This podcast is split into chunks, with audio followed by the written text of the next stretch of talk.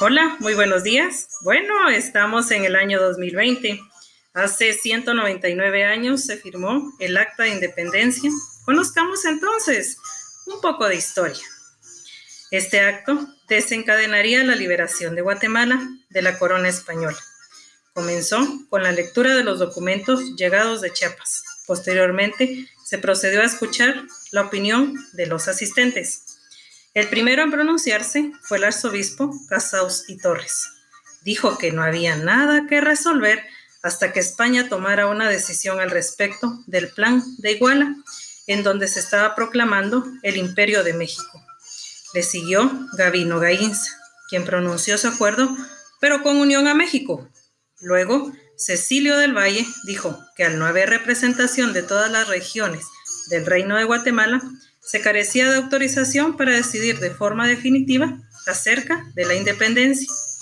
No obstante, era conveniente declararla. Después de escuchar la opinión de los antes mencionados, se procedió a la votación, la cual se llevó a cabo a las 11 de la mañana. Dos terceras partes estuvieron de acuerdo con Cecilio del Valle.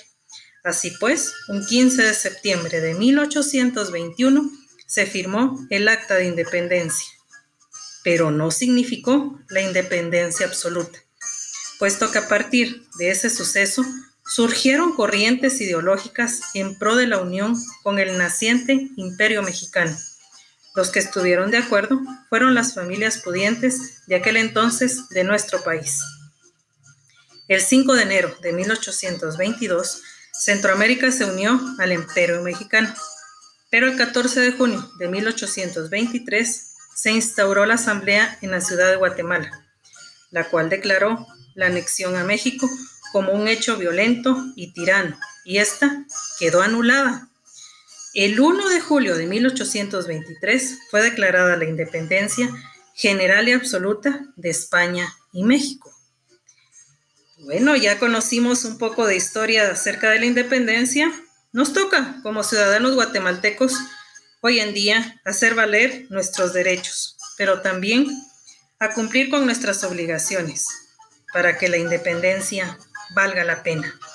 Dejemos por un lado la discriminación, dejemos la desigualdad, dejemos el racismo, no cometamos corrupción desde el ámbito donde nos encontremos. Dejemos de esclavizar aún más a nuestra querida Guatemala para que juntos salgamos adelante. Vamos Guatemala, viva Guatemala.